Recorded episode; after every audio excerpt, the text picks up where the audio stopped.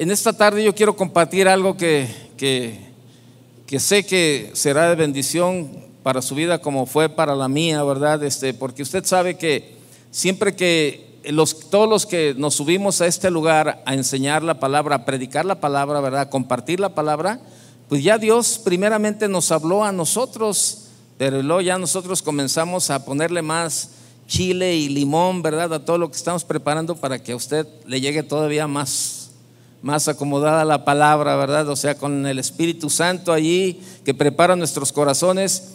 Y, y déjeme decirle que, que de verdad eh, va a ser de bendición, digo, porque todos necesitamos en, en ciertas áreas de nuestra vida eso. Y yo le pregunto, ¿cuántos, ¿cuántos de los que estamos aquí necesitan un cambio? Hablando como cristianos, ¿eh?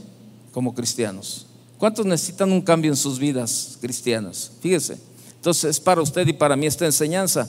Yo le he titulado, Señor, ayúdame a cambiar. Señor, ayúdame a cambiar. Solos no podemos, de verdad. Y quiero, bueno, si, vaya, si trae Biblia, ¿verdad? Porque otros no la traen porque ahora los ponen en la pantalla, pero bueno, si trae Biblia, Vaya conmigo a Efesios 4:23. Usted léalo ahí en la versión que traiga. Yo se lo voy a leer en otra versión que se llama la nueva eh, traducción viviente. Y lo voy a leer desde el verso 22. Dice, desháganse de su vieja naturaleza pecaminosa y de su antigua manera de vivir, que está corrompida por la sensualidad y el engaño. En cambio, Dejen que el Espíritu les renueve los pensamientos y las actitudes. Eso, eso es, Efesios 4:22. Es lo mismo que usted, usted tiene allí también en, su, en, su, en su, Biblia. Y, sabe, eh, este es el tema. Señor, ayúdame a cambiar. Hace, yo tengo mis rumbos por donde siempre ando caminando y pasando por ahí. Y un día vi una, eh, hace tiempo, estaba una casa toda así, media destruida, media fea, este, y, yo decía, ay, qué raro que esa casa, en, esta zona tan bonita y esta casa que, está ahí toda cayéndose, toda fea, toda este, destruida, ¿verdad? Y así pasó. En una ocasión pasé por ahí y ya estaban toda, todo cubierto con estas lonas negras de plástico, ¿verdad? Toda cubierta, tenía incluso unas, unas tapas de madera también que estaban cubriendo lo que estaba pasando detrás de eso, no se veía nada. Pero yo dije, bueno, como suele suceder ya en estos tiempos, la están tumbando para construir un edificio o alguna cuestión, ¿verdad? Este, y, y todo ese tipo de cosas. Pues, le digo, todo el área estaba cubierta, no se veía nada. Y yo pasaba por ahí seguido y, este, y, bueno, pues uno le echa la imaginación, ¿qué estará construyendo? Va, a lo mejor un edificio, a lo mejor están construyendo un Oxxo, un 7-Eleven, ya ve, todo ese tipo de cosas, ¿no? Pero al pasar los días, los meses, ¿verdad? Un día quitan todo eso que estaba eh, tapando eh, esa zona, o sea, quitan las mantas, esas, las lonas negras de plástico, quitan la madera y ¡zas! aparece detrás de todo eso una hermosa casa. Una hermosa casa. Preciosa la casa. Preciosa, de verdad, que era, que era hasta eh, digno de llamar la atención porque después de ver todo lo que había ahí y luego ver lo que, lo que había nuevo, pues se veía precioso, ¿no? Esa parte. Y ya queda todo a la vista.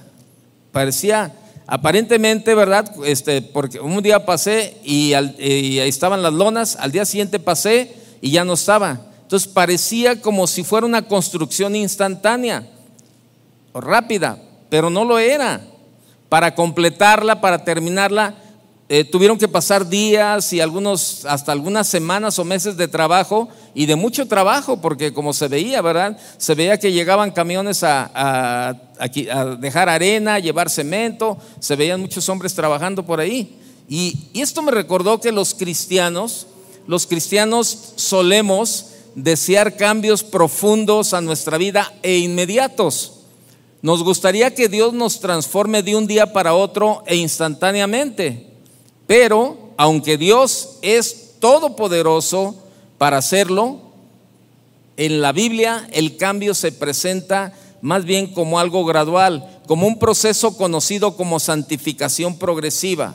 Pablo dice que durante la vida cristiana nosotros todos, ¿verdad? Somos transformados de gloria en gloria en la misma imagen, este, eh, como, el espíritu, eh, como por el Espíritu del Señor. Esto dice en 2 Corintios 3, 18.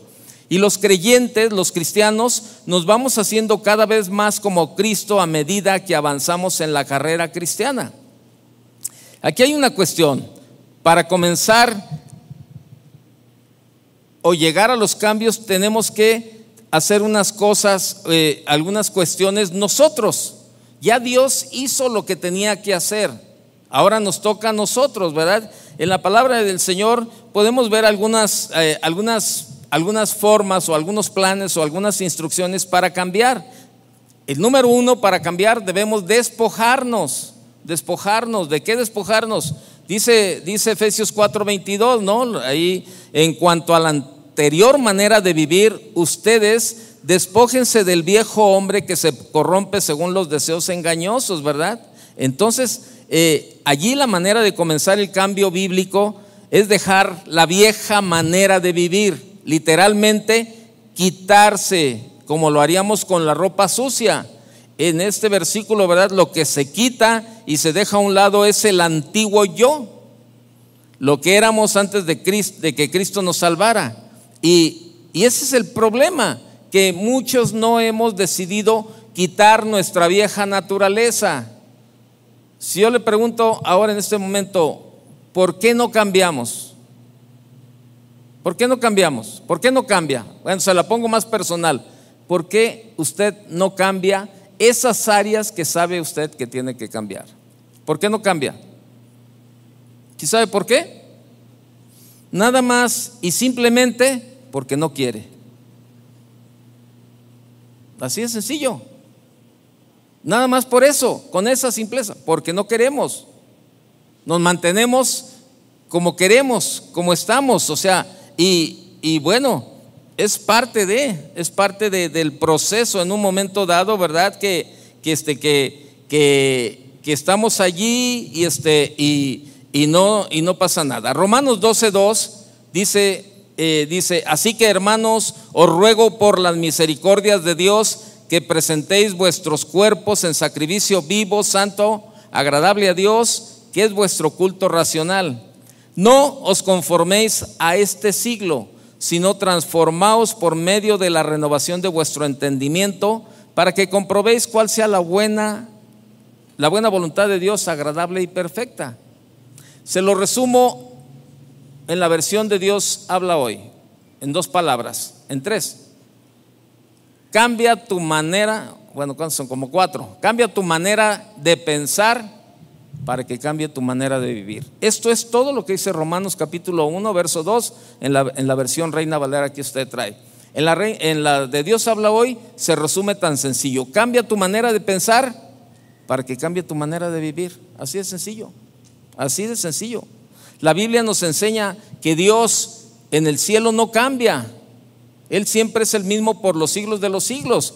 Malaquías 3:6 dice, porque yo, Jehová, no cambio. Por esto, hijos de Jacob, no habéis sido consumidos. Pero, pero que debajo del cielo sí existen los cambios o tiempos de cambio. La Biblia en Eclesiastés capítulo 3, verso 1 dice, todo tiene su tiempo y todo lo que se quiere debajo del cielo tiene su hora. Todo lo creado, ¿cuántos de aquí somos creación de Dios? Pues todos. Todo lo creado por Dios está regido y gobernado por los cambios. Por ejemplo, las estaciones del año. Primavera, verano, otoño, invierno y termina el ciclo y vuelve otra vez. Y, pero son cambios, hay cambios. Usted y yo conocemos perfectamente los cambios que trae la primavera. Y luego sabemos si estamos esperando, ¿verdad? Con, con gozo el cambio del verano, porque pues ya las vacaciones se, centran en el tiempo del verano, ¿verdad? Y, vienen las lluvias y viene, el campo se pone verde, precioso, ¿verdad? En el tiempo de la primavera vienen las sequías, el estiaje, se termina el agua, eh, queda todas las, todos los montes y los, y, las, y los cerros amarillos, café, medios feos ahí que se ven, ¿verdad? Pero llega el verano, empiezan las lluvias y comienzan a reverdecer los cerros de una manera preciosa, ¿verdad? Luego viene el otoño y los árboles comienzan a dejar, a quedarse peloncitos, ahí las hojas se caen, luego ya viene el invierno y empezamos a sacar las, la, chamarrita, o sea, son cambios, son cambios. Y nuestras vidas, eh, digo, eh, Dios está, todo está regido por Dios y gobernado, eh, está regido y gobernado por los cambios. El ser humano nace, crece, se reproduce, se desarrolla, declina y muere. Cambios.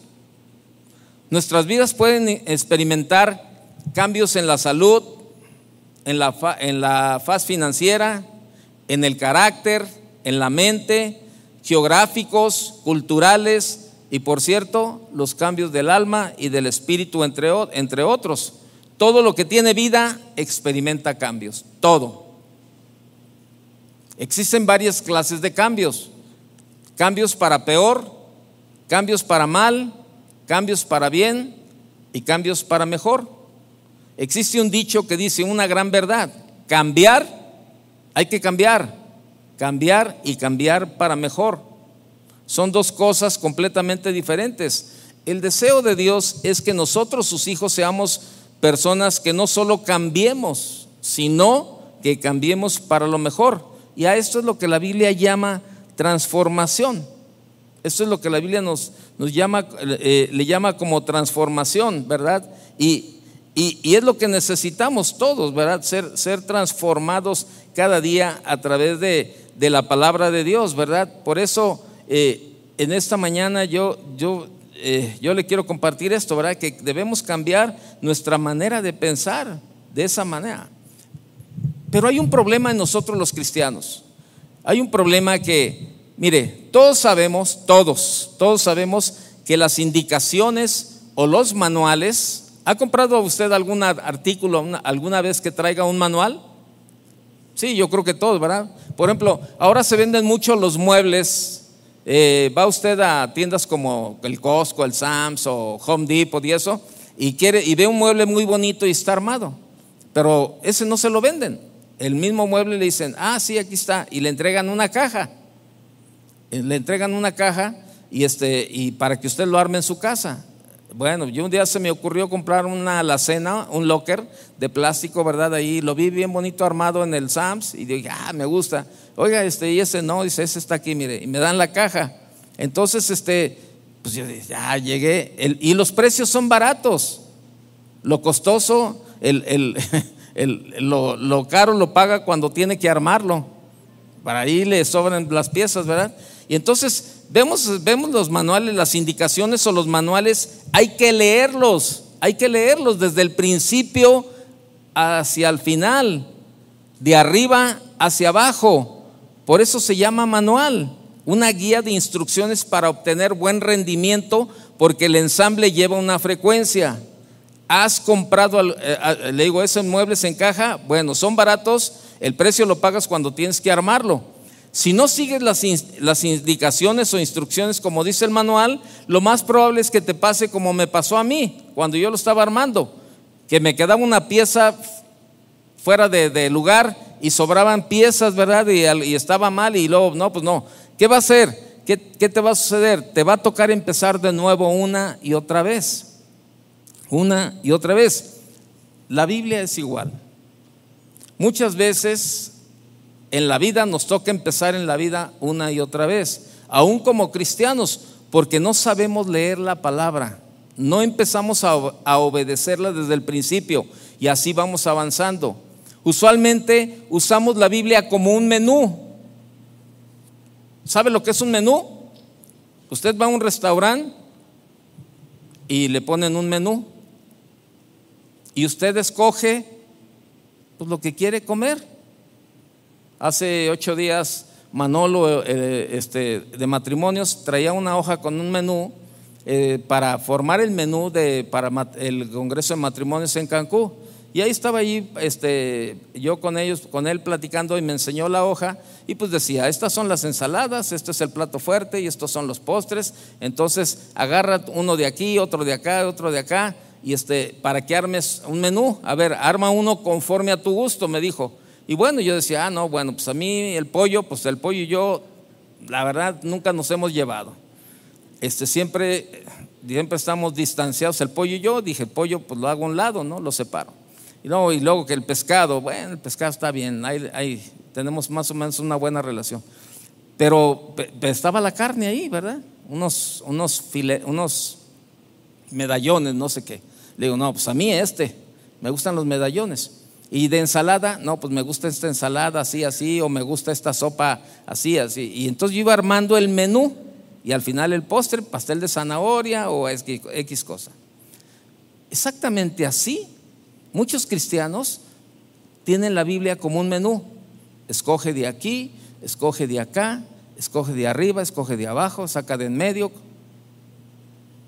se va hasta el final y anda buscándole por todos lados. No hay un orden, no hay un orden para leer la Biblia. Y lo usamos como un menú.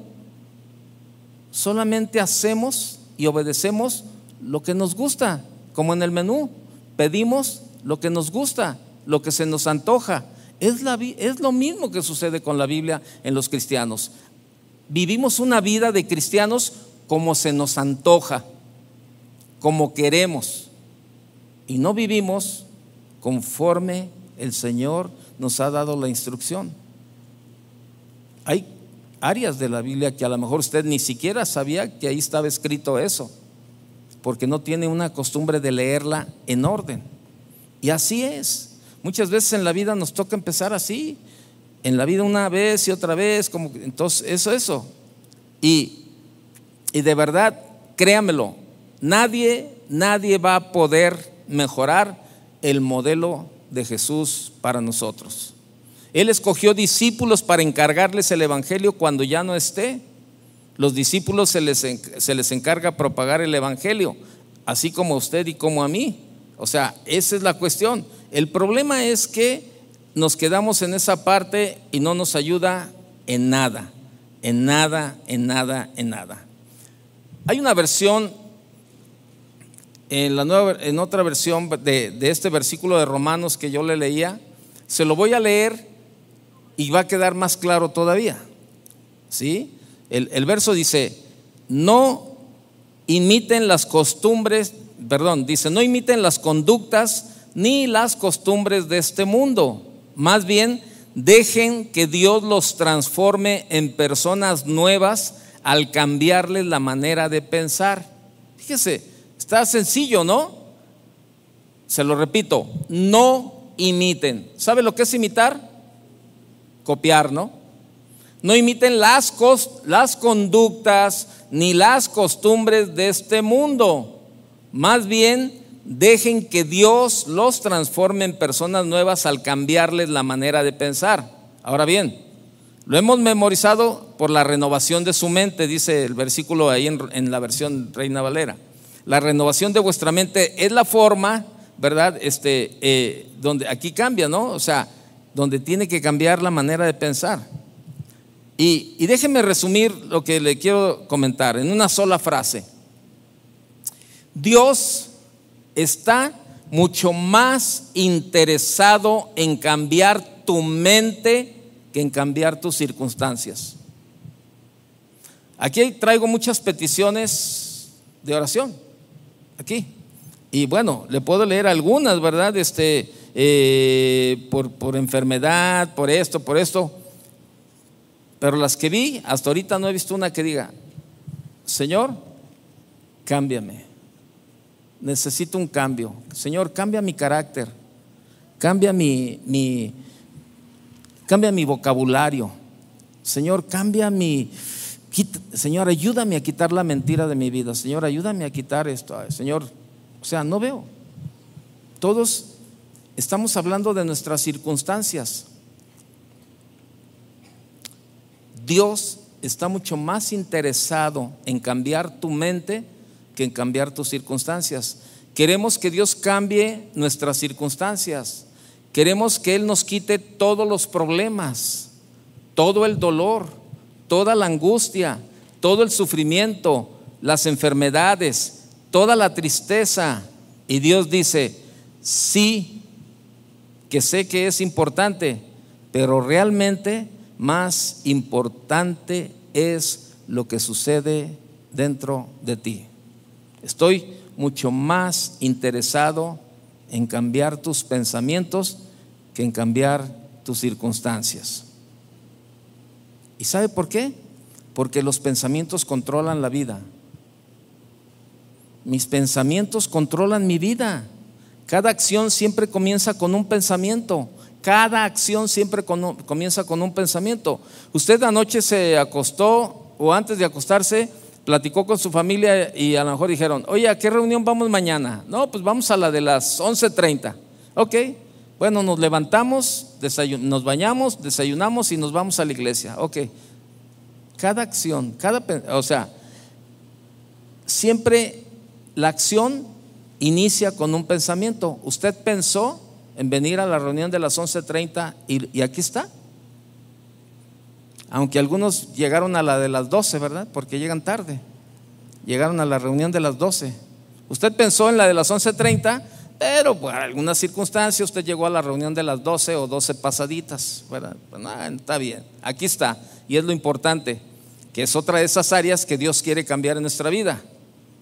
Hacer puntuales, hacer este ordenados, organizados, disciplinados. Esos, son los cambios que Dios quiere. Así. Nosotros un tiempo cambiamos las circunstancias. La reunión era a las 11 y la recorrimos a las 11.30. Pero todos siguen llegando tarde. Qué, tremendo, ¿no? O sea, pero bueno, nosotros la hicimos pensando en otras cuestiones, ¿verdad? En tener más tiempo al terminar la primera reunión para ministrar a la gente y que no se nos se no se nos juntara la reunión de las 11 de la mañana y cambiamos las circunstancias. Buenos días. Ya mire, para los que... Entonces, así está la cosa. ¿Sí? Cada acción siempre comienza con un pensamiento. Si no lo piensas, si no lo piensas, no lo haces. Eso es bueno y es malo. Si no lo piensas, no lo haces. Si es un buen pensamiento, entonces vas a hacer bien. Si es un mal pensamiento, vas a hacer mal. Pero mis pensamientos controlan mi vida. En una versión inglés, eh, de una Biblia en inglés dice, cuida tus pensamientos, de este mismo versículo de Romanos 12.2. Cuida tus pensamientos porque ellos controlan tu vida. Dice, dice, cuida tus pensamientos porque ellos controlan. Tu vida es controlada por tus pensamientos.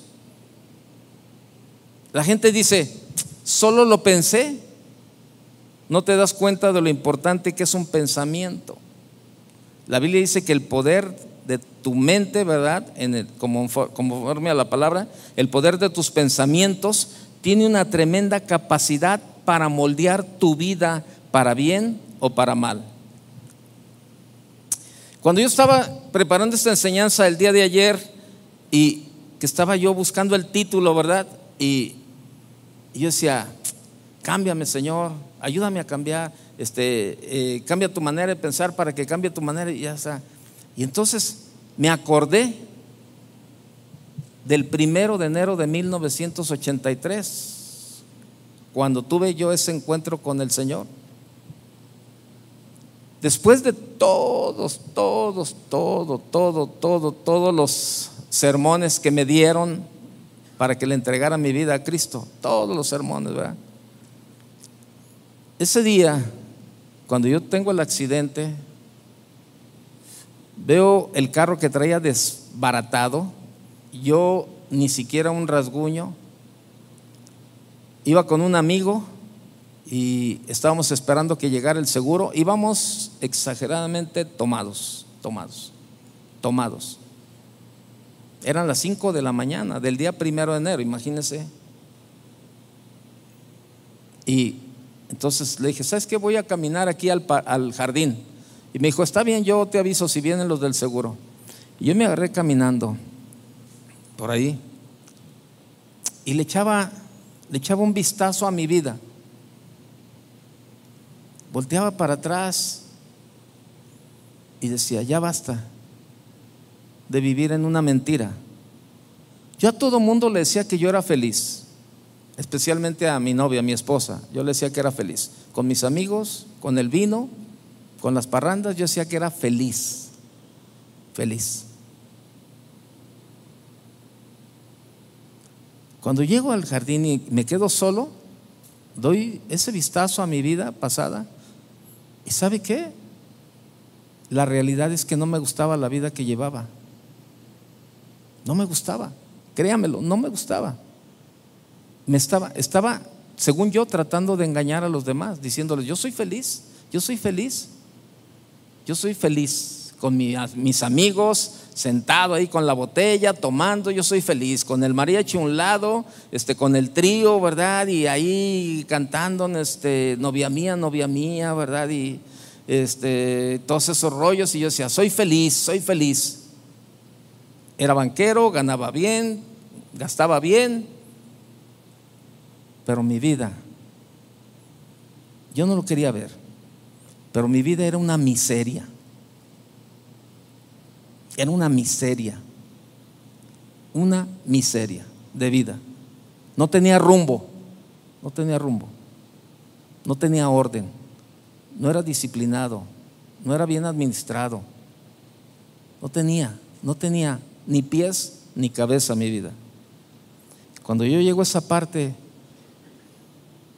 como todos concebimos que Dios está arriba, ¿verdad? Sí, yo levanté los ojos al cielo y le dije, Señor, todo eso que la gente me ha dicho, que tú puedes ayudarme a cambiar, si todo eso que la gente me dice es cierto, yo le dije, Señor, ayúdame, ayúdame, Señor, ayúdame, necesito un cambio, Señor, en mi vida. Estoy harto, Señor, de la vida que llevo. No me gusta, Señor. He intentado en mis propias fuerzas, he intentado con muchas estrategias, he, intentado de muchas maneras y no he podido cambiar nada, Señor. Y, todos me dicen que tú me puedes ayudar a cambiar. Ayúdame, Señor. Necesito un cambio en mi vida. Mire, ese día le abrí mi corazón al Señor y se lo dije. Ayúdame, necesito un cambio. El Señor vio que mi petición, mi deseo era genuino y extendió su mano. Y así como esa construcción, que le digo que pasaba y no se veía nada, nada más decía ahí afuera un letrero, peligro, obra en construcción. En ese momento, haga de cuenta que el Señor me tomó de su mano y me regaló un letrero, peligro obra en construcción, hasta el día de hoy.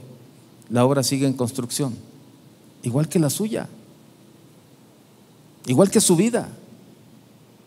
Nadie de los que estamos aquí podemos decir que no necesitamos un cambio. Todos necesitamos cambiar. Hay áreas en las que nos hemos acostumbrado a vivir por años, por años y por años y, nos justificamos nos justificamos que estamos bien, como yo me justificaba. Yo lo que le estoy hablando no soy no soy de otro planeta, soy igual que usted de esta tierra. Soy humano y sé sé las carencias que tiene el ser humano y por eso le digo, yo sé que muchos de ustedes se conforman, se han acostumbrado a vivir una vida así en una comodidad, evitando problemas, evitando circunstancias, y no, pues así estoy cómodo. No, pues yo no, yo para qué. ¿Y sabe por qué? Porque luego hay un temor a los cambios, a lo desconocido. Y a lo mejor mucho de eso era por lo que yo no me quería acercar a Dios. Pero cuando yo me acerco y el cambio es de una manera diferente y veo que mi vida comienza a tener sentido, yo dije, Señor, gracias. Esto era lo que yo necesitaba. Y por 40 años Ahora para el primero de enero del 2023 van a ser 40 años de eso que le estoy platicando. No me he arrepentido un solo día de haberle dicho al Señor, Señor, cámbiame, transfórmame, Señor. Aquí está mi vida. Y sigo todavía pidiéndole al Señor cada día. Yo sé que tengo muchas áreas todavía en mi vida. Necesito ser mejor esposo, necesito ser mejor padre, necesito ser mejor hermano, necesito ser mejor cristiano, necesito ser mejor en todas las áreas de mi vida.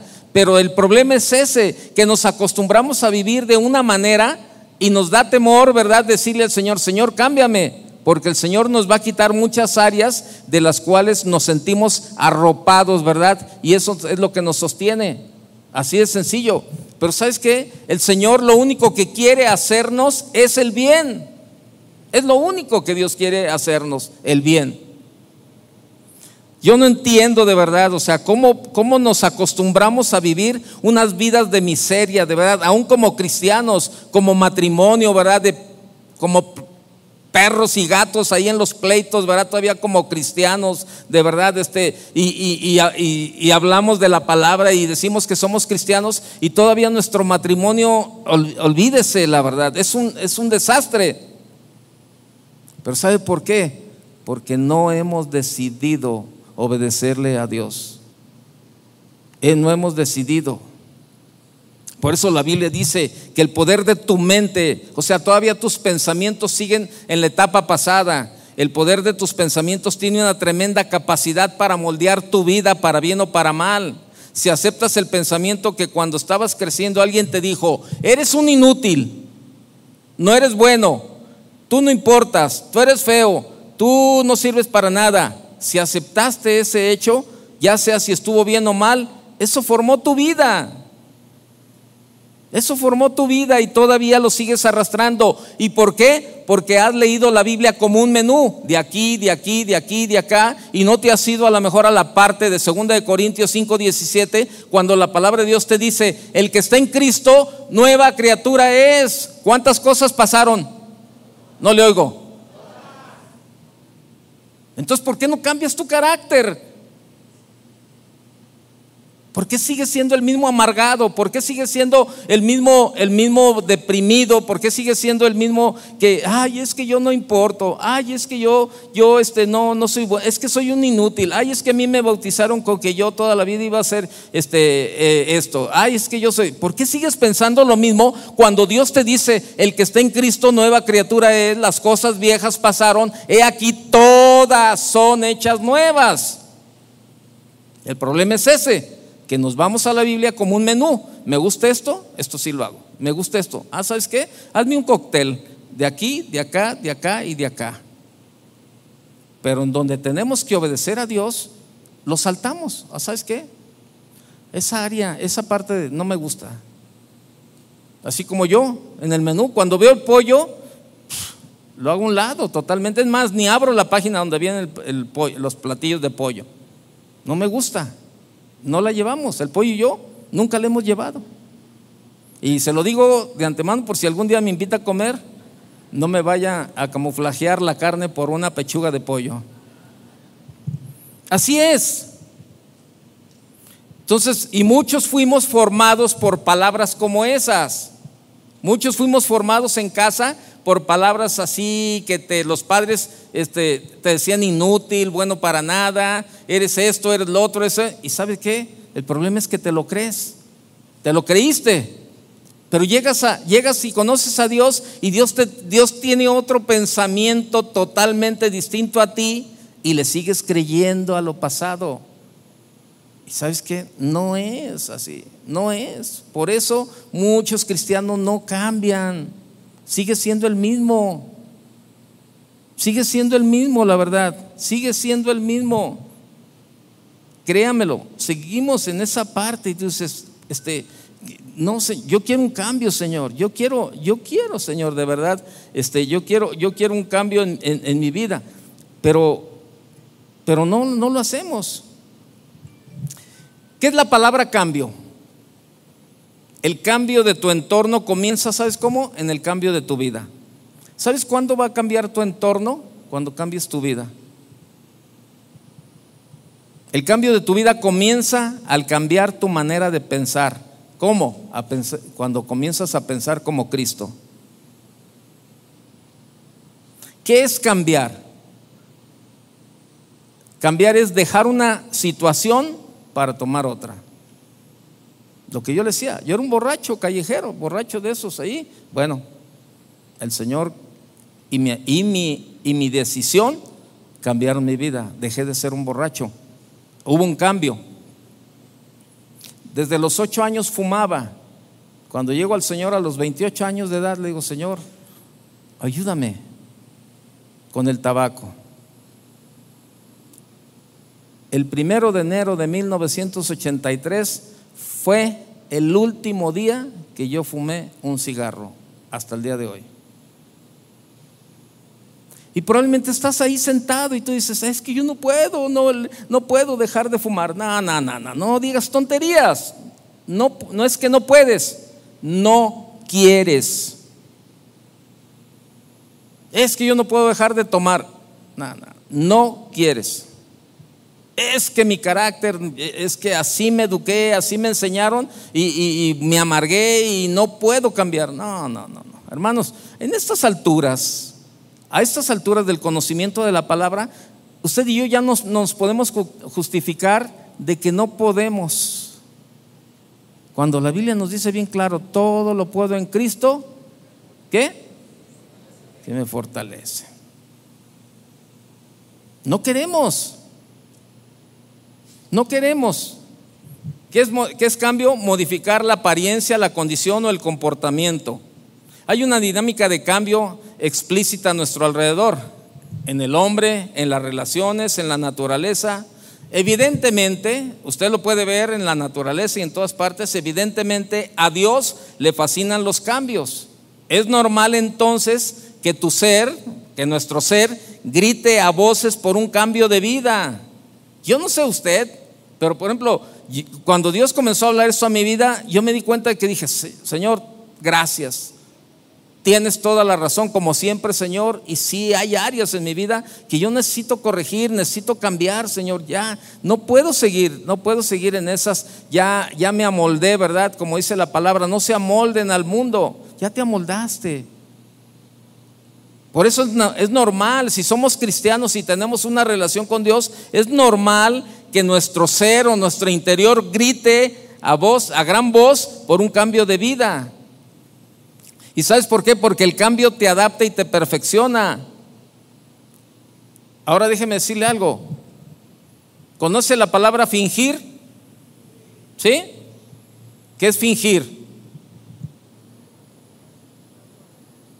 Imitar, ¿no? Es, bueno, no imitar, no es como, este, ay, se me fue la palabra, no es imitar. Fingir es como dar una, una, o sea, mostrarnos de una manera siendo otra. Bueno, ok. Fingir, se lo voy a decir, fingir no es cambiar. Fingir no es cambiar. Fingir significa dar a entender lo que no es cierto. Dar a entender lo que no es cierto.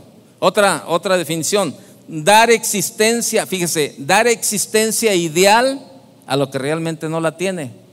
Dar una existencia real, una existencia ideal a lo que realmente no la tiene. ¿Cómo es esto? Bueno, tú aparentas tener un matrimonio, un matrimonio ah, de lujo, ¿verdad? Y allí te tomas de la mano, y verdad, mi amor, y verdad, mi reina, y verdad, mi hijita, y verdad, no sé qué, sí, bomboncito, y sí, mi chupaleta, y no sé cuánto, ¿verdad? Este, y ahí todos esos rollos, pero, pero ¿sabes qué? Llegas a tu casa y eres un cantil de la calle, ¿no? Este, y, y es otro rollo, tu vida es otro rollo. ¿Qué estás haciendo? Estás fingiendo, estás dando una apariencia, una existencia ideal a lo que realmente no la tiene.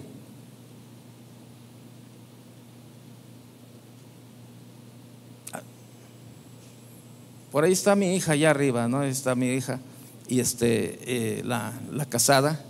Y bueno, ya les puedo decir, ¿no? Yo toda la vida así de, de toda la vida, ¿no? Yo no soy muy expresivo así con, ay, sí, mi reina, sí, bomboncito, sí, chupaleta, sí, choco, sí, chocorrol, y sí, no sé qué, ¿no? Yo no. Y, ay, este, yo decía, ¿saben qué? A mí me gustan los hechos más que las palabras. Y, déjeme decirle algo, y eso es mejor, porque muchos cristianos están llenos de palabra, pero no de hechos.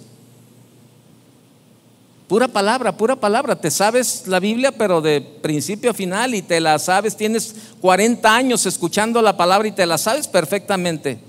Pero no hay hechos en tu vida, porque no hay cambios. Una persona, una persona, un conocido de la familia, que le hablaba a sus hijos, ¿verdad? De, de, de, ay, bien bonito, ¿no? Este, eh, estábamos ahí, por ejemplo, en alguna reunión y él con sus hijas, eh, ¿qué pasó, reinita? Sí, mi reinita, ¿cómo estás, reinita? Y luego, sí, mi cielo, ay, mi hijita, ¿cómo crees que no, mi reinita? Si tú eres todo en mi vida. Y luego al, al, al varón, ¿qué pasó, mi rey? Sí, corazón, ya sabes, mi rey. Un día me lo encontré en una tienda, en un Sams, para ser exacto, y él no se dio cuenta, y yo iba detrás de él. Y él iba con, los iba con unas compañeras de su trabajo, ahí caminando. Y yo iba detrás. Y creo que también iba mi esposa junto conmigo. Íbamos caminando y él no nos vio, pero sin embargo íbamos escuchando lo que él iba hablando. Y no porque nos interesara, porque pues así se dio en el momento. ¿Y sabe qué?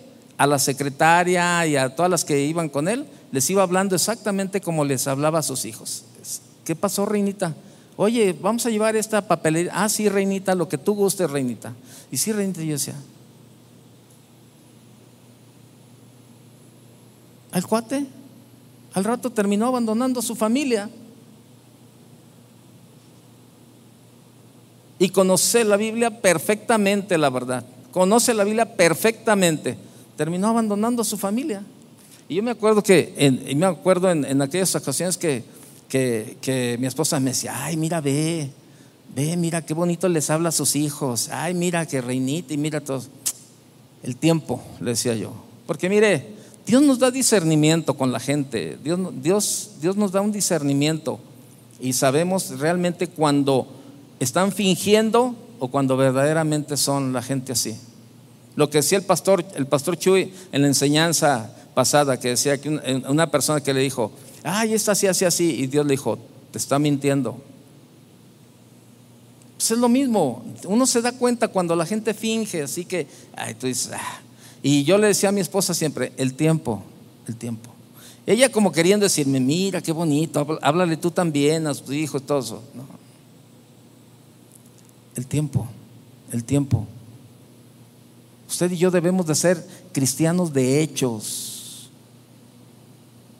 la palabra es la que nos abre la puerta, pero los hechos hablan más que todas las palabras que digamos. Por eso el, dicho dice, ¿verdad? El, el, el, ¿hay qué? ¿Qué dice?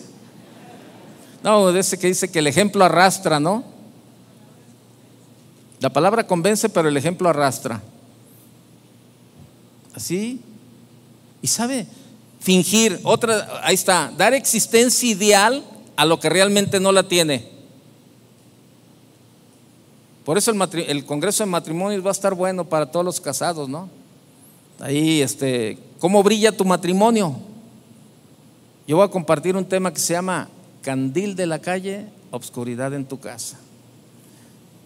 Ay, ay, ay, ay, Algunos maridos ya se empezaron a poner aquí medios inquietos. Y también las mujeres, ¿eh?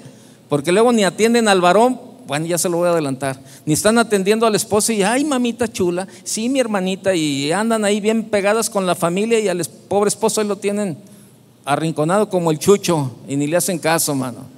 O sea, para los dos lados se da el candil de la calle, ¿eh? nada más, porque luego siempre le tipifican al hombre, ay, que se gasta el dinero con los amigos y se la pasa en la parranda. No, también las mujeres tienen lo suyo. ¿A poco no mujeres? ¿Eh? No, pues nomás contestó Janet. Bien, otra definición.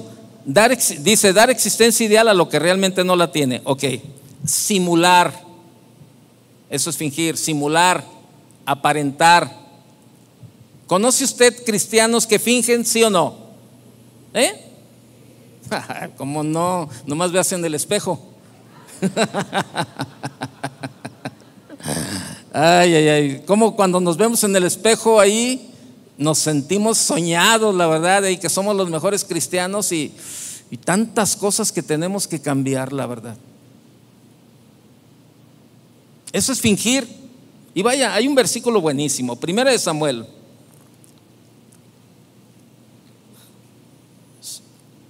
Si usted vino confiado a leerlos en la pantalla, pues júntese con un cristiano que sí trae Biblia, mire por ahí. Primera Samuel 21, 13. Primera de Samuel, capítulo 21, verso 13.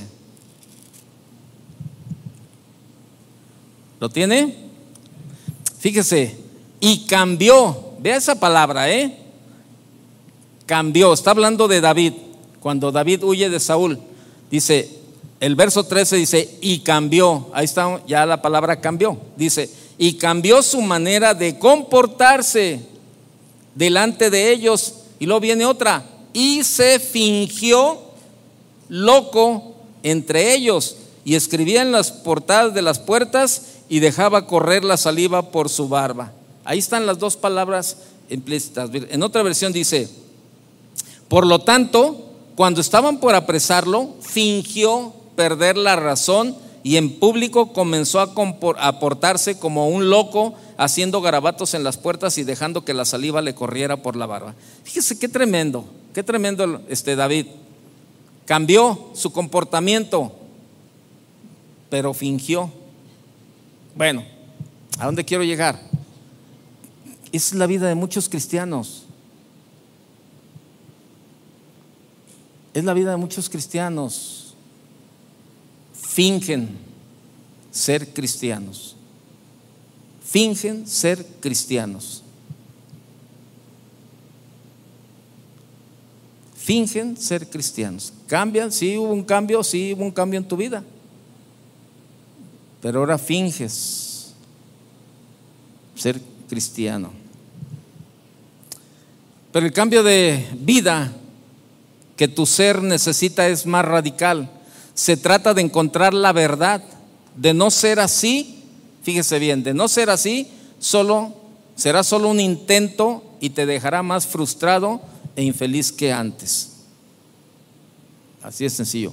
Juan 8:32 dice, y conocerán la verdad y la verdad los hará qué? Libres. Juan 14:6 dice, Jesús les dijo, yo soy el camino y la verdad y la vida. El cambio de vida que Dios propone se trata de confrontarnos con su verdad.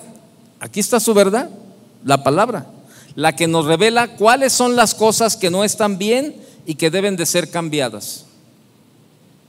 Decidir cambiar a medias y sin la verdad puede resultar infructuoso y aún más puede desanimarte hasta la depresión. ¿Cómo ha sucedido? Ha sucedido, este, cambian y cambian las cosas, ¿no? Este, y, aparentemente hay un cambio y al poco tiempo, no, pues fíjate que, pues fallé. y fíjate que pasó esto, y fíjate que, y tú dices, ¿qué pasó? Y esto te vuelve te, te, te, te deprime, te, ahí te, te vuelve un rollo en el pensamiento. Platican la historia de un hombre, de un carpintero que ya estaba entrado en años y estaba listo para retirarse. Este hombre fue con su jefe, ¿verdad?, a platicarle sus planes. Y pues su jefe los planes que le, le dijo, eh, le dijo a su, a su, jefe que sus planes de dejar el negocio de la construcción para llevar una vida más placentera con su esposa y disfrutar de su familia. Eso era lo que él quería, este hombre. Él iba a extrañar su cheque mensual, pero necesitaba retirarse. Ellos superarían esta etapa de alguna manera. Quería cambiar, ese hombre quería cambiar. El jefe sentía ver que su buen empleado dejaba la compañía y le pidió, le pidió, ¿verdad?, a este hombre, antes de retirarse, le pidió que le, que, dice, te puedo pedir un favor, que me construyas una sola casa más, como un favor personal. Y esto al, carpintero le iba a tomar días, semanas o a lo mejor hasta algunos meses en, construirle. Y, cambió su actitud, cambió su actitud, una actitud de enojo. Ah, ah, yo no sé por qué, si ya estaba a punto de retirarme y ahora me piden que haga esto y, y ahora tengo que hacer aquello. Y empezó a renegar, a renegar y a renegar y pues el carpintero accedió, ¿verdad? Con todos sus reniegos, sus, enojos, sus iras, sus amarguras y sus quejas, él accedió. Pero se veía fácilmente, en el trabajo del carpintero se veía fácilmente que no estaba poniendo el corazón en su trabajo. Utilizaba materiales de inferior calidad y el resultado era pues deficiente. Era una desafortunada manera de terminar su carrera. Cuando termina el trabajo, cuando termina esta casa, el jefe va junto con él a inspeccionar, la verdad. Y al estarle inspeccionando, el jefe le extiende al carpintero las llaves de la puerta y le dice, esta es tu casa. Le dijo, es mi regalo para ti.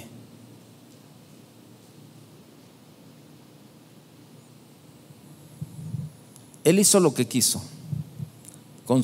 No cambió su actitud, tuvo una actitud amargada, de enojo, construyó, vamos a llamarle, construyó una porquería, pero no se dio cuenta que lo que estaba construyendo era para él. A nosotros, a nosotros nos toca decidir hasta dónde, cómo y qué queremos cambiar. Y eso va a determinar qué tan profundo y cómo vamos a vivir este cambio. ¿Cuándo comienza el cambio? Los cambios comienzan en Cristo. Comenzó por, por, su gracia, en el mismo instante en que recibimos a Jesús en nuestro corazón. Y esa sensación, esa sensación, yo creo que todos la vivimos, esa sensación inexplicable que sentimos al aceptar a Cristo, es la señal que tu vida ya no sería la misma. Esa es, la, es la sensación y es lo que todos creemos, así como el encuentro de Pablo con, con, Jesús, ¿verdad? En el camino, Pablo, ¿por qué me persigues? ¿Quién es, Señor? No, yo soy el que tú persigues. Tuvo ese encuentro con Jesús y literalmente su vida no volvió a ser la misma. Yo creo que todos los que estamos aquí tuvimos un encuentro con Jesús, decidimos aceptarlo como nuestro, nuestro Señor y Salvador y bueno, lo más natural creíble y entendible es que nuestra vida ya no iba a ser la misma. Había comenzado un cambio en nuestra vida, un cambio, que no lo era todo, era un proceso y sigue siendo un proceso. Dios desea que tu vida cambie para bien y que te parezcas cada vez más a Cristo. En tantos años, fíjese, tantos años de haber estado alejados de Dios, nos llenamos de cosas que para tener un cambio verdadero de vida tenemos que derribar y desechar, derribar y desechar. Dice Ezequiel 14:3, Hijo de hombre, estas personas han hecho de su corazón un altar de ídolos malolientes y a su paso han colocado trampas que los hacen pecar. Pero sabe, el cambio no es mágico. ¿Sabe lo que es la magia, no? El cambio no es mágico. Y hay un proceso por el que debemos de pasar y que se active en el momento en que nuestra voluntad se somete a Dios y reconocemos que nuestros pensamientos no son los mejores para gobernar nuestra vida. Todos tenemos pensamientos que sabemos que no van de la mano de Dios. Todos tenemos esos pensamientos, incluso en nuestras relaciones como familia, este, o sea, ahí están, hay pensamientos que están ahí y que tú sabes que no le agradan a Dios, pero ahí están. Y esos pensamientos, mientras tú no los saques de tu, de tu mente, esos pensamientos van a gobernar tu vida. Yo no sé cuántos años te queden de vida. ¿Cuántos años nos queden de vida? ¿Diez, once, uno, a lo mejor un mes, un día. ¿Cómo los queremos vivir? Yo lo he dicho, este, a veces decimos, ah, se murió fulanito. Y yo siempre le digo a la gente, pues no te preocupes mucho porque ya estamos formados, ya estamos en la línea, ya estamos en la línea. El problema es que no, digo, no el problema, la cuestión es que no sabemos qué número traemos. Y lo he dicho, en esa línea no te puedes ni adelantar ni te puedes atrasar, ni le puedes ceder el lugar al, otro. Oye, te cedo mi lugar. Cuando te toca, te toca. Entonces, ¿cuánto, cuánto tiempo más queremos vivir un estilo de vida que no agrada a Dios y de la cual no estamos conformes? Cuando la palabra de Dios dice, yo he venido para que tengan vida y vida en abundancia. Y yo te preguntaría, ¿tú crees que la vida que vives es una vida abundante? Tengo mis reservas. Dice 2 Corintios 10:5, derribando argumentos y toda altivez que se levanta contra el conocimiento de Dios y trayendo cautivo todo pensamiento a la obediencia de Cristo. Esto derriba los ídolos y cambia tu manera de pensar. ¿Dónde comienza el cambio? En nuestra mente, allí. Allí Dios empieza a sembrar la verdad para que se produzca el cambio de enfoque en nuestra manera de pensar, en nuestras ideas. Mire, los pensamientos son el resultado de lo que hemos vivido. Los pensamientos producen emociones. Las emociones son la manifestación visible de nuestros pensamientos. Necesitamos primero reconocer que nuestra manera de pensar nos ha generado serios problemas y limitaciones, serios problemas y limitaciones. A lo mejor eh, tú eres una persona de la que, híjole, la gente te da la vuelta por tu manera de ser. Ah, este cuate no lo soporto, mano. Es que diario tiene unas ideas y tiene unos pensamientos ahí que tú dices, no, ¿sabes qué? Y, le da la vuelta a la gente, mano. O sea, traes todavía un pensamiento ahí atorado, del pensamiento de, muchos años, ¿verdad? Que, ah, y, eso lo transmites, eso lo vives, y la gente que está a tu alrededor dice, no, no, no sabes qué. Por eso Efesios 4:22 decía, por eso ya no vivan ni se conduzcan como antes, ya no vivan ni se conduzcan como antes cuando los malos deseos dirigían su manera de vivir Ustedes deben cambiar completamente su manera de pensar y ser honestos y santos de verdad, como corresponde a personas que Dios ha vuelto a crear para ser como Él. Hermano, pensar que Dios lo hará solo no es cambio, es magia. El cambio tiene dos partes. ¿Sí sabe cuáles son esas dos partes? Para que haya un cambio en nuestra vida hay dos partes. Dios y yo. Diga usted, y yo. Dios y tú, Dios y yo. Son las dos partes. Esa, es la cuestión. Ahora, si tú dices, ¿sabes qué? Pues es que yo estoy a gusto como vivo. Qué padre, man. Quédate, quédate así como vives. Sigue. Sigue, tú sigue adelante. Nada más que el día de mañana no llores, ni le reclames al Señor por las circunstancias.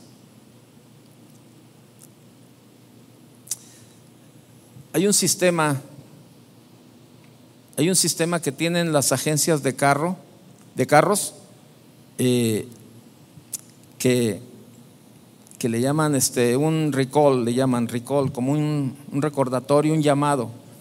Y cuando ellos en las plantas comienzan a ver, este, por ejemplo, algún carro que dio una falla y luego llevan otro y luego otro y otro y dicen, no, ¿sabes qué? Esto está fallando. Vamos a hacerles un, un recordatorio y un mantenimiento predictivo. O sea, que, algo que predice, ¿no? Sabes, y, eso es parte de la medicina preventiva, hablando, hablando como, como cristianos y hablando en lo natural. La medicina preventiva. Yo te pregunto, ¿qué te gusta más, la, la preventiva o la curativa? ¿Eh? Pero ¿por qué siempre tenemos que irnos a la curativa? Cuando te dicen, ¿sabes qué? Toma agua, porque luego los riñones ahí te comienzan a dar guerra y no sé qué. Y al rato te quieres tomar un garrafón cada 20 minutos de 20 litros, ¿no? Cuando ya tienes el problema del riñón. El riñón ya está dañado y ya lo que hagas, pues ya va a ser imposible porque el riñón ya tiene daño porque no hiciste la medicina eh, preventiva con tiempo. Es lo mismo en el cristianismo. Cuando Dios nos habla, Dios nos está previniendo, nos está alertando de ciertas cosas que debemos de, hacer precisamente para evitarnos problemas. Y eso es lo que las agencias hacen a los carros. Le dicen, ¿sabes qué? Le mandan, ¿verdad? A ese modelo le mandan un recordatorio o un aviso. Dices, es necesario que traigas a la agencia tu carro porque necesitamos cambiarle un sensor que si no lo cambias te puede causar, te puede causar un daño o un problema. Y a, lo mejor dices tú, no, no, no me interesa. Y te vas de vacaciones a carretera y en el camino se te truena el carro por el sensor que no lo llevaste a cambiar. Y comienzas a lamentarte, no, no sé qué, qué por qué, y tienes que pagar grúa, tienes que pagar taller, tienes que pagar, se te arruinaron tus vacaciones, este, tu familia se te echó encima, pero todo por la negligencia de no cambiar un sensor que te habían avisado con tiempo que estaba mal y que necesitabas cambiarlo. ¿Sabes? En la vida del cristiano así es. Dios, Dios también nos, eh, Dios, eh, si hay alguien que nos conoce, perfectamente es Dios. Y cuando Dios nos habla, haga de cuenta que nos está haciendo un llamado a un mantenimiento. Decir, ¿sabes qué? Por eso no debemos de echar en saco roto la palabra. Además, pues Dios Dios nos respeta. Dice Jeremías 18:6, ¿no podré yo hacer de vosotros como este alfarero, oh casa de Israel? Dice el Señor. He aquí que como el barro en la mano del alfarero, así sois vosotros en mi mano, oh casa de Israel. El mundo siempre habla de cambios. El mundo siempre habla de, cambios, pero todo lo que se dicen que van a hacer y dejan de hacer, es en su propia fuerza. Por esto es que siempre están en lo mismo y no consiguen cambiar. Es muy importante que reconozcamos que los cambios no los podemos hacer en nuestras propias fuerzas. Y mire, si yo ahorita le dijera, ¿cuántos de aquí han intentado cambiar su carácter en sus propias fuerzas? Le puedo asegurar que muchos levantaríamos la mano. Muchos, muchos. Y si te preguntara, ¿y qué has logrado? La respuesta sería, nada. Me he frustrado más. ¿Y sabes por qué? Porque necesitamos la ayuda de Dios. Señor, ayúdame a cambiar. Solos no puedes. Por esto es que siempre están en lo mismo y no consiguen, no, se consiguen cambiar. Es muy importante que, que reconozcamos que los cambios no los podemos hacer en nuestras propias fuerzas. Por eso vamos a hacer un compromiso de decir, Señor, ayúdame a cambiar, Señor. Dios quiere cambiar nuestra vida, pero desea nuestra participación en el, en el, en el problema. Hay algo que Dios nunca, hay algo que Dios nunca va a poder hacer. Y Dios hace lo que quiere, que nunca va a poder hacer. ¿Y sabe qué es lo que Dios no va a poder hacer? La parte que nos corresponde. Es lo que Dios no va a poder hacer. La parte que nos corresponde. En otras palabras, hacemos lo que debemos de hacer y Dios hace lo que Él quiere. Dios nos dice, haz lo que tú puedes y yo hago lo que quiero. Dios necesita solo un poco de nosotros para bendecirnos y cambiarnos. Créame. Ya estoy terminando, pero déjenme hacerle unas preguntas. ¿Qué es lo más difícil de hacer para Dios?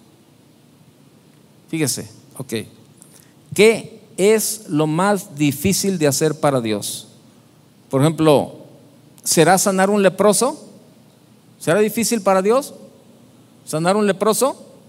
¿Sí o no? Ok, contésteme, por favor. ¿Será sanar a una persona de sida? ¿Será levantar un muerto? ¿Abrir el mar rojo? ¿Hacer un milagro financiero? Pues no, ya lo hizo todo. Lo más difícil para Dios es cambiarnos a nosotros. Por ejemplo, ¿cuántos años, cuántos años le ha tomado a Dios cambiarle su mal carácter? ¿Eh? Muchos. Y usted dice, está diciendo una herejía, ¿cómo Dios no va a poder? No, ahí Dios no puede hacer nada, porque tú no quieres. ¿Estás de acuerdo? ¿Estamos de acuerdo en eso o no?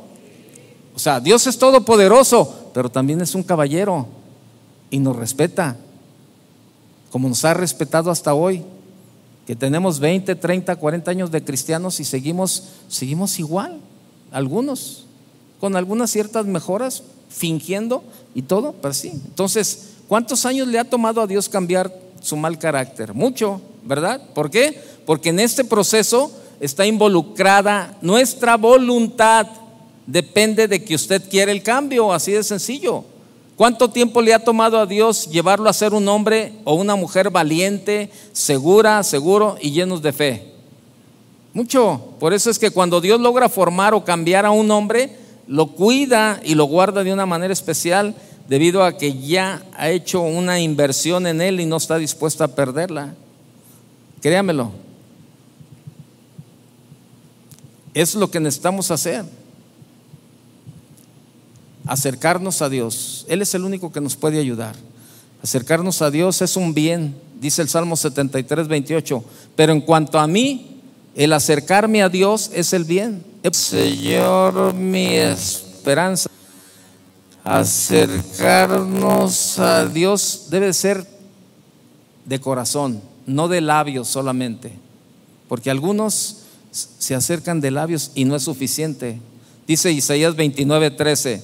Dice pues el Señor, porque este pueblo se acerca a mí con su boca y con sus labios me honra, pero su, pero su corazón está lejos de mí y su temor de mí no es más que un mandamiento de hombre que les ha sido enseñado. Por eso debemos acercarnos con un corazón sincero. Como dice Hebreos 4:16, acerquémonos pues confiadamente al trono de la gracia para alcanzar misericordia y hallar gracia para el oportuno socorro. Le voy a poner una ilustración de, ejemplo. Imagínese usted que Dios dice, el domingo me estás adorando y el lunes estás mintiendo en el trabajo. El domingo me adoras y durante toda la semana no le hablas a nadie de mí. El domingo me adoras y todos los demás días tu boca solo salen palabras que no edifican a nadie.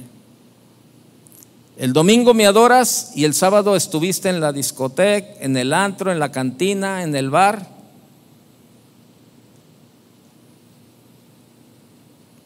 El acercarse a Dios y honrarlo con nuestros labios no es suficiente. Tenemos que hacer lo que Él nos ha encomendado. Cuando nos acercamos a Él, nos damos cuenta de la necesidad de cambios en nuestra vida. Cuando estamos en su presencia, nos son reveladas las áreas que necesitamos cambiar y solamente lo podemos lograr con su presencia. Ya olvide el pasado, de verdad, de verdad. Así como dice el pastor Chuy, permítame darle un consejo pastoral, de verdad. Olvide su pasado, olvídelo, olvídelo. Hay personas que son víctimas del pasado y no quieren olvidar lo que les hicieron. Y la Biblia, fíjese, por eso le digo que, que, vemos la Biblia como un menú, ordenamos lo que queremos o tomamos lo que queremos. Isaías 43, versos 18 y 19 dice, no, dice, no os acordéis de las cosas pasadas, ni traigas a, a memorias las cosas antiguas. He aquí que yo hago cosa nueva, pronto saldrá luz no la conoceréis. ¿No la conoceréis? Otra vez abriré camino en el desierto y ríos en la soledad. La razón por la cual Dios no ha hecho algo nuevo en nosotros es porque todavía estamos recordando el pasado. Y tomamos muchas actitudes incorrectas como lamentarnos, como quejarnos, hablar de, de las cosas del pasado, seguir con falta de perdón hacia el hermano que les hirió y tantas cosas. Y Eclesiastés 7:10 dice, nunca digas, ¿cuál es la causa de que los tiempos pasados fueron mejores que estos? Porque nunca de esto preguntarás con sabiduría. Es, eso es lo que necesitamos hacer, reconocer, cambiar, pero el cambio no va a llegar solo, necesitamos la ayuda de Dios.